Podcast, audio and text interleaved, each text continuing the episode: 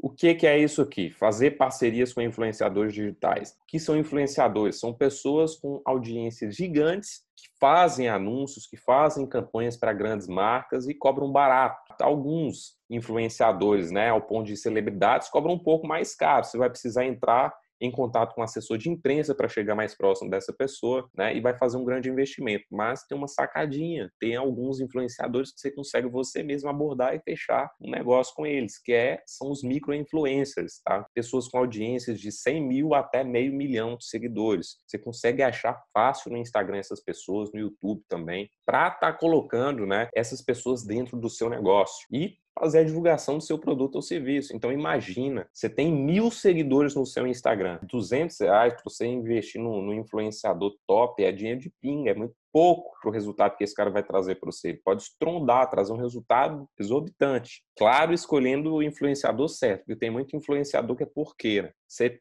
pagando 200 reais para um cara com uma média de 30 mil views nos stories, está te divulgando, você vai estourar, você vai crescer muito se você tiver uma estratégia aí por trás disso sempre antes de trabalhar com influência, de colocar uma influência na frente do seu negócio para é, posicionar a sua marca, para vender seu produto ou serviço, tem uma estratégia por trás. Tá? Uma coisa que eu sempre recomendo para os meus clientes, porque se você não sabe o que fazer, a divulgação dessa influência não vai servir para porra nenhuma.